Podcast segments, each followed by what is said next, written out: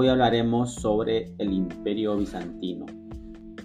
El Imperio Bizantino es un imperio feudal de la Edad Media, originado en la antigua Roma, es decir, la Roma de Oriente, que se organizó como un estado centralizado en una zona de rutas comerciales entre Europa y Asia.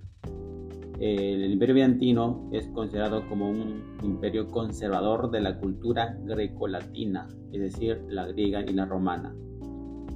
Su ubicación exactamente está en Europa Oriental, en Asia Menor, eh, rodeado por el mar Mediterráneo por el sur, el mar Negro por el norte, el mar Egeo hacia el este y oeste. La capital del imperio bizantino ha sido la ciudad de Constantinopla. Características en el aspecto económico. Constantinopla, su capital, ha sido una zona de intercambio comercial entre Oriente y Occidente. Esto permitió el desarrollo urbano de aquella zona. La base económica del imperio bizantino fue la agricultura, realizada en latifundios controlados por la nobleza y el clero. El Estado planificó y dirigió la economía, tomó el control de la producción y la aplicación de impuestos para mantener la burocracia y el ejército.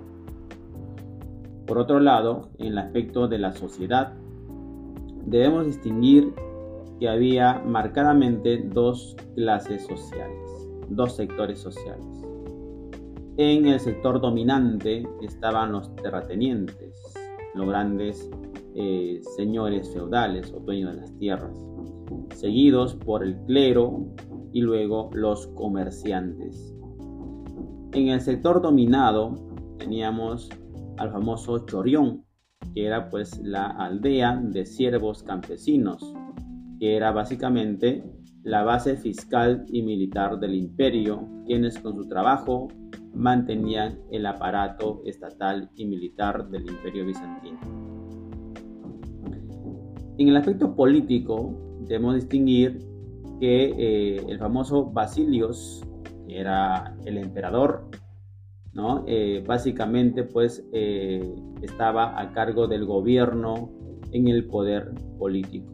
También se le llamaba el cesareopapismo. Luego tenemos a los logotetas, que era principalmente el Consejo de Ministros del Basilios, es decir, los asesores políticos del rey. Y luego teníamos también al estratega, que era el gobernante de provincias, que básicamente eh, expresaba su poder a través de la carrera militar. Entonces podríamos decir que el imperio bizantino duró aproximadamente 977 años. ¿Y por qué tanto? Pues había centralizado el poder político y militar eh, por ejemplo, uno de los reyes más importantes, que fue Justiniano, eh, controló al ejército y controló a la iglesia. De esa manera, el rey expresaba su poder absoluto sobre estas dos instituciones feudales. En cultura, vamos a hablar en primer lugar de la religión. Eh, dentro de la región vamos a eh, conocer principalmente la famosa querella iconoclasta, un conflicto religioso, eh, por el Estado imperial contra la Iglesia oriental o la Iglesia ortodoxa. La causa de este conflicto o de esta querella iconoclasta es el control de los bienes de la Iglesia. El pretexto para este conflicto sería la idolatría de las imágenes, de ahí su nombre de esta querella iconoclasta. Es decir, tanto el estado político imperial del rey y la iglesia eh, no querían perder protagonismo político y económico. En el campo del derecho quizás tenemos el aporte más importante del imperio bizantino, ya que se ha creado el famoso Corpus Juris Civilis, un conjunto de leyes elaborado por el gobierno de Justiniano, basado en el derecho de la antigua Roma. Esta recopilación ha sido eh, principalmente pues la obra de Justiniano que estuvo eh, impulsada o inspirada en las antiguas leyes del famoso imperio romano. En el arte podemos eh, explicar dos aspectos. Uno, en la pintura.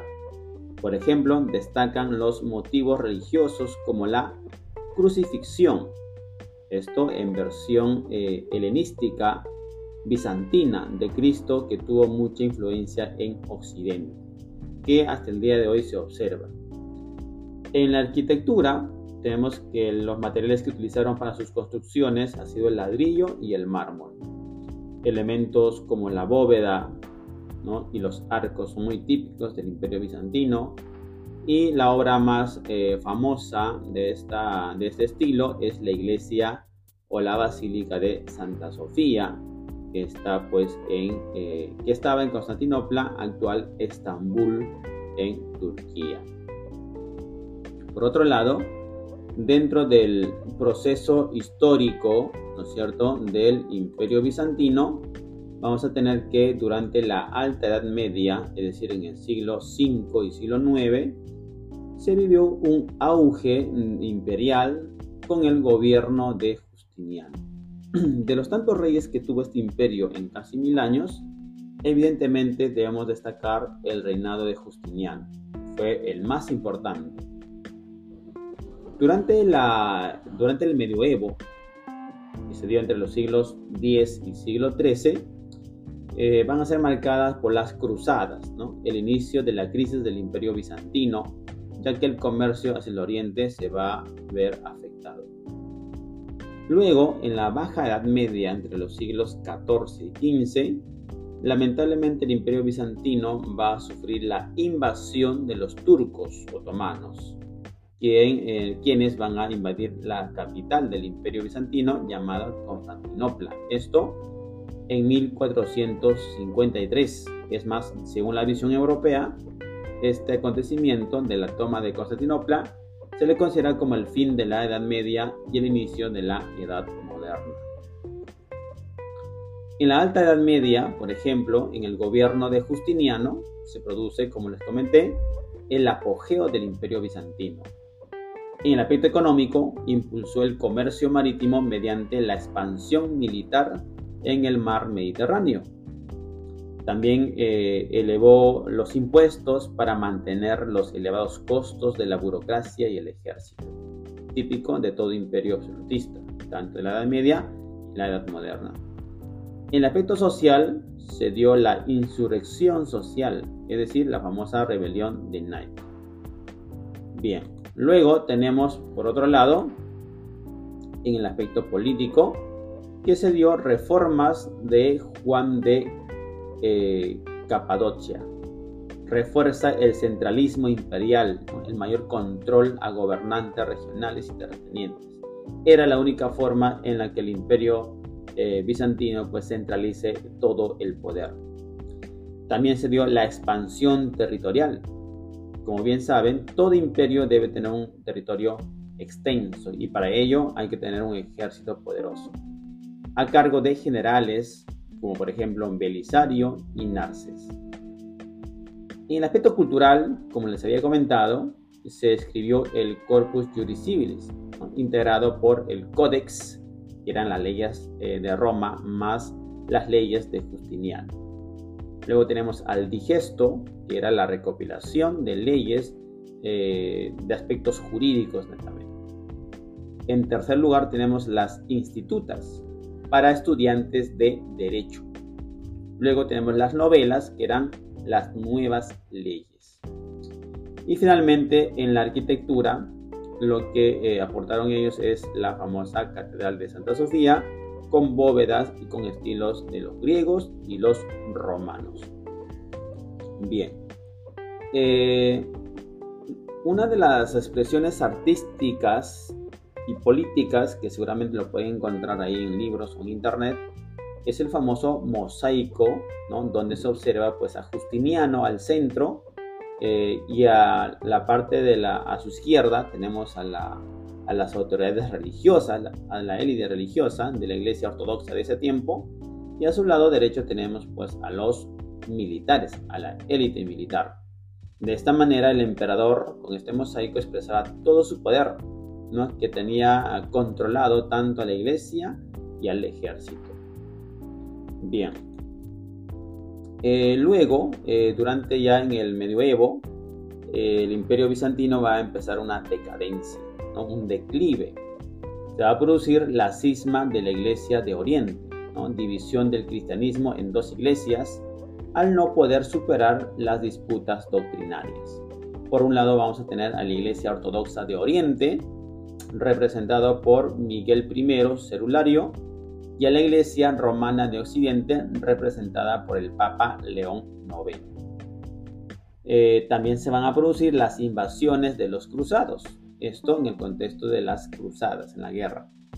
Los cruzados, al realizar su guerra contra los turcos en Oriente, atacaron Bizancio, ¿no? por motivos económicos. Eh, por ejemplo, se van a desarrollar la primera cruzada, que van a producirse tensiones con el emperador bizantino Alejo I de Comeno. Y también la cuarta cruzada, que se va a producir la invasión del imperio bizantino por los comerciantes venecianos, venecianos actual Italia. Entonces, en el medioevo va a producirse el inicio de la decadencia del imperio bizantino. Finalmente, en la Baja Edad Media, ya en la parte final de la Edad Media, el Imperio Bizantino va a entrar en crisis y su posterior eh, caída de este imperio. La crisis bizantina se acelera con el avance del Imperio Turco Otomano de Mohamed II, que representaba justamente a los turcos otomanos, contra el emperador de Bizancio, Constantino XI que representaba a la dinastía Paleólogo. De esta manera, en 1453 los turcos toman la ciudad de Constantinopla, la capital del imperio bizantino, y llega a su fin este imperio prolongado de casi mil años. Según la visión europea, con esto empieza la edad moderna y termina la edad media.